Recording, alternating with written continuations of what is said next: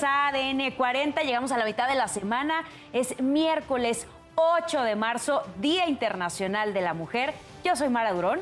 Yo soy Valentina Rodríguez y la invitación, como siempre y como cada madrugada, es a que amanezca bien informado junto a nosotras, porque estas son las noticias para despertar. Incendio en Plaza Forum Buenavista consume tres locales. Hubo ocho lesionados por crisis nerviosas, intoxicación, quemaduras y cortaduras.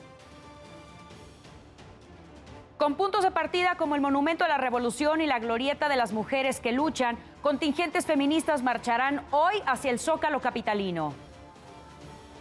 Un detenido por el secuestro de los cuatro estadounidenses en Tamaulipas. Dos de ellos murieron, otro fue lesionado y una mujer resultó ilesa.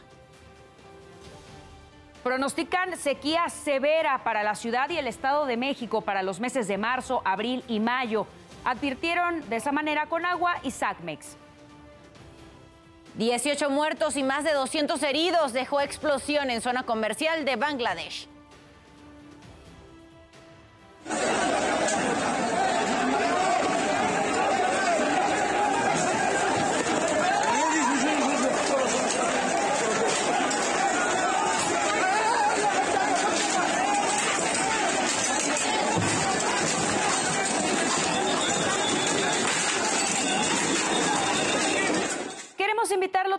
Que más adelante no se pierda la buena noticia del día. Le mostraremos a la dueña de una taquería en la que las tortillas y la salsa le rinden homenaje a múltiples activistas que están dejando huella en la defensa de los derechos de las mujeres.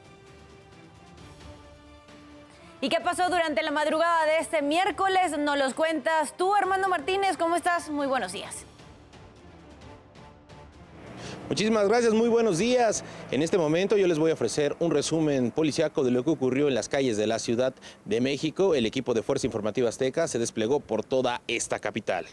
Iniciamos en la colonia Doctores. Es en la privada de la calle Durán y Durán en la colonia Doctores. Ahí desafortunadamente un tiroteo dejó como saldo una persona sin vida. Un hombre de entre 45 y 50 años perdió la vida al recibir varios disparos de arma de fuego. Elementos de la Secretaría de Seguridad Ciudadana adscritos al sector Asturias llegaron hasta ese punto debido al llamado de alerta de los vecinos al 911 que escucharon las detonaciones. Al llegar, pues vieron a este sujeto que ya yacía en la cinta asfáltica. Acordonaron el sitio y fueron los peritos de la Fiscalía General de Justicia del esta, de la Ciudad de México quienes pues llegaron para eh, recabar indicios de prueba e iniciar así con las investigaciones. Desafortunadamente en este hecho pues no hubo personas detenidas. En más información, fueron más de 10 mil personas, peregrinos de la zona del Estado de México, quienes se desplegaron esta madrugada en diferentes eh, calles de la capital. Pasaron por constituyentes, llegaron hasta el Paseo de la Reforma y su destino final fue la Basílica de Guadalupe. Como lo puedes ver en estas imágenes, pues eh, música, flores, cantos fue lo que se vio. Todo esto para llegar a la Basílica de Guadalupe. Los elementos de la Secretaría de Seguridad Ciudadana adscritos a la Subsecretaría de Control de Tránsito pues eh, los resguardaron en todo momento e hicieron los cortes pertinentes. Es el reporte de lo que ocurrió en las calles de la Ciudad de México. Regresamos al estudio, que tengan un excelente día. Armando, muchísimas gracias por la información. Queremos invitarlos también a que visiten nuestro sitio web que es www.adn40.mx. Aquí podrá encontrar toda la información que necesite y en el momento que la requiera. Las calles de la Ciudad de México en este momento registran buen avance. Avenida Chapultepec, de Avenida de los Insurgentes hasta Avenida Cuauhtémoc. Aún así, tome sus precauciones si es que va a transitar por las calles de la Ciudad de México. Hágalo con mucho cuidado para evitar accidentes. Condiciones meteorológicas en nuestro país todavía se registran estables, se presentarán altas temperaturas. Tenemos por una parte un canal de baja presión atravesando eh, territorio mexicano que podría dejar algunas lluvias aisladas, principalmente en el sureste. Mucha atención para la zona norte de nuestro país porque se espera ya para el final del día la aproximación de un nuevo frente frío que podría dejar algunos vientos. Les recuerdo, en general, las condiciones son estables, se seguirán presentando temperaturas elevadas, por lo que la recomendación para evitar el golpe de calor, mantenerse bien hidratado, utilizar ropa fresca y además evitar los tiempos prolongados del sol. También le recuerdo que en ADN 40 evolucionamos y queremos estar más cerca de usted. Por eso lo invito a reportar a través de todas nuestras redes sociales con el hashtag Ciudadano en Tiempo Real cualquier denuncia, reporte o situación que le inquiete.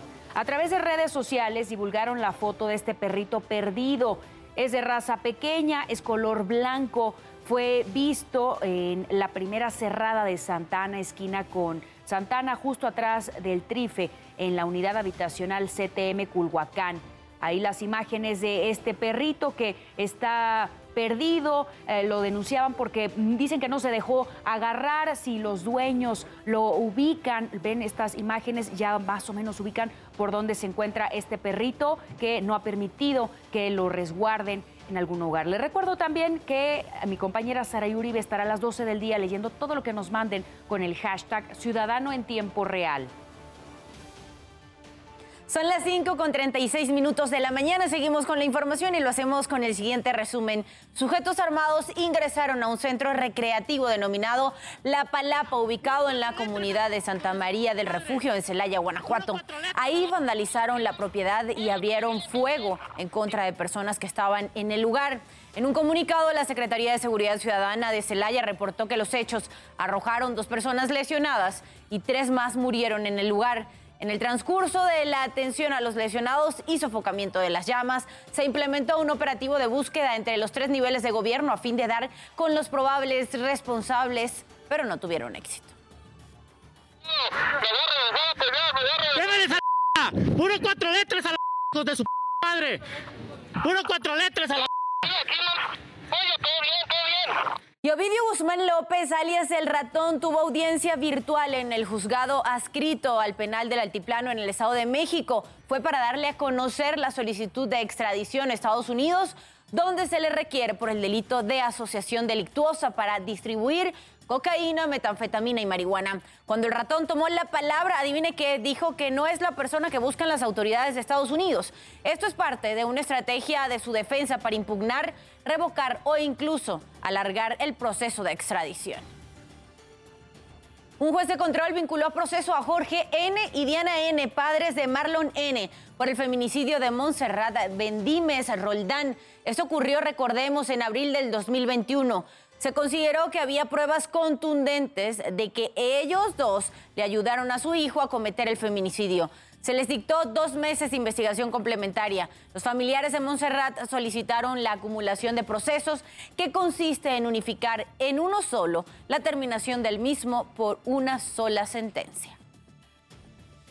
En Bolivia, al menos 15 personas golpearon al asambleísta Abelardo Colque en su oficina.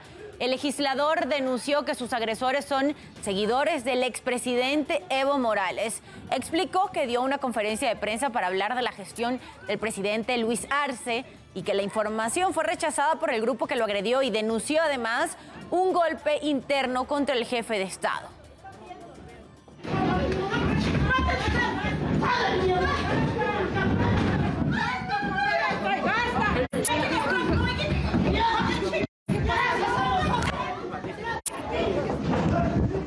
5 de la mañana con 39 minutos. Pasando los temas de urbe, el Instituto Nacional de Migración emitió una alerta migratoria para el músico Ian López Samanat, el presunto agresor sexual de la cantante Heidi Infante.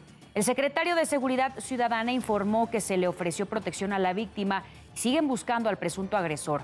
El ataque ocurrió el domingo cuando Heidi ofreció un concierto en la alcaldía Palapa. Ayer pude entablar comunicación con ella de manera directa, hablé por teléfono con ella. Obviamente estaba asustada, estaba bastante consternada, ya se le ofreció protección porque este sujeto la amenaza todavía y estamos en búsqueda de esta persona. Al parecer estaba sumamente intoxicado lo vamos a, a presentar una denuncia y lo vamos a detener, por supuesto.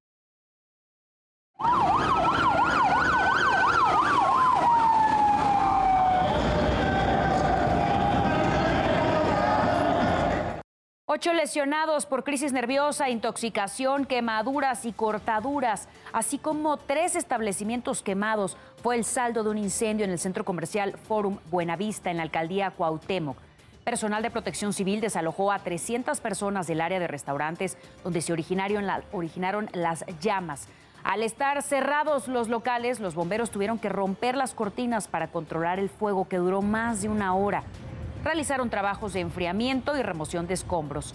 Ya se investiga la causa del siniestro. Eh, tuvimos ocho personas que están afectadas, seis de ellas fueron atendidas en el lugar y fundamentalmente por crisis nerviosa y por eh, problemas, te digo, respiratorios que hubo que atenderlas aquí en el lugar. Dos personas tenemos eh, trasladadas a Magdalena de las Salinas, una de ellas que tuvo unos cortes en, manos y brazos de trabajadores de aquí del, lugar y eh, la otra persona también era por problemas respiratorios. Una mujer de 22 años murió y tres jóvenes resultaron heridos durante una balacera afuera de un salón de baile en el barrio de Santa Anita, en San Mateo, Atenco, Estado de México. De acuerdo con testigos, todo inició por una riña durante la presentación del sonido pirata. Los responsables huyeron, por lo que no hay detenidos. Peritos de la Fiscalía del Estado de México levantaron el cuerpo para identificarlo e iniciar las indagatorias. 5.41 minutos de la mañana pasamos a revisar el panorama internacional. El Consejo de Seguridad de las Naciones Unidas reiteró este martes la importancia de la participación de las mujeres y sus perspectivas en la negociación de paz, planeación humanitaria y operaciones de postconflicto tal como lo estipula la resolución 1325 adoptada en el año 2000. La embajadora de Estados Unidos ante la ONU, Linda Thomas Greenfield, insistió en su preocupación sobre la situación de la mujer, sobre todo en Afganistán. 18 muertos y más de 200 heridos dejó la explosión de un mercado en Bangladesh. El estallido ocurrió en Gulistán, una zona comercial de la capital Dhaka. Personas que caminaban cerca del edificio también resultaron lesionadas por la caída de escombros y vidrios rotos. Al menos 11 equipos de bomberos realizaron labores de rescate. Un autobús estacionado del lado opuesto al inmueble también terminó dañado.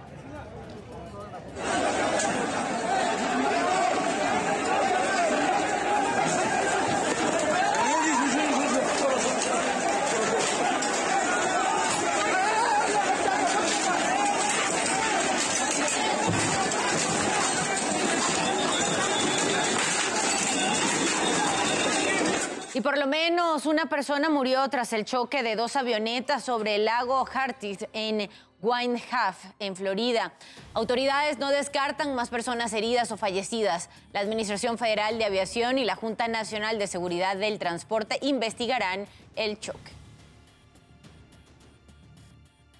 Dos pilotos de la Fuerza Aérea Italiana murieron durante una práctica. Sus aviones tipo U-208 se estrellaron cerca del aeropuerto militar de Guidonia, a 25 kilómetros al noreste de Roma. Una de las unidades cayó en un campo y el otro sobre un automóvil estacionado.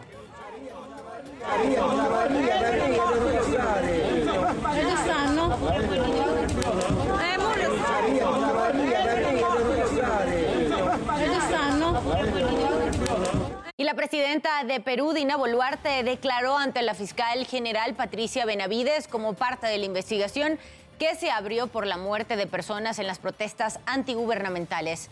Esa medida inició por la supuesta comisión de los delitos de genocidio, homicidio calificado y lesiones graves durante los enfrentamientos.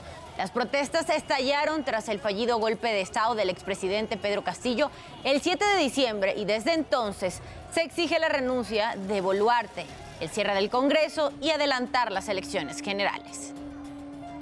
La Fiscalía de Perú ratificó ante un juez su pedido de 36 meses de prisión preventiva al expresidente Pedro Castillo. Esto debido a que se le considera como presunto autor del delito contra la tranquilidad pública en modalidad de organización criminal, tráfico de influencias y cómplice del delito contra la administración pública. La organización comenzó a gestionarse cuando Castillo pasó a la segunda vuelta de las elecciones en junio del 2021. El exmandatario cumple una pena de 18 meses de prisión preventiva, mientras lo están investigando por los delitos de rebelión y conspiración. Y por sexta vez en este año se realizaron marchas de trabajadores del transporte y de refinería en Francia. Se oponen al plan del presidente Emmanuel Macron de elevar la edad de jubilación de 62 a 64 años. Los sindicatos convocaron a huelga general del 7 al 9 de marzo. Las protestas afectaron parte del transporte aéreo, ferroviario y terrestre. En Río de Janeiro, en Brasil, un camión que transportaba pollos volcó sobre la autopista. Las aves estaban en jaulas, pero al caer se abrieron. Minutos después llegaron decenas de personas y hubo rapiña. El tráiler se dirigía a un rastro. El conductor no resultó herido, la policía acordonó el lugar y ya están investigando las causas del accidente. Y usted ya está bien informado y con todos los datos que necesita saber antes de salir de casa. Por favor, manténgase conectado en todas nuestras plataformas porque ADN 40 siempre conmigo.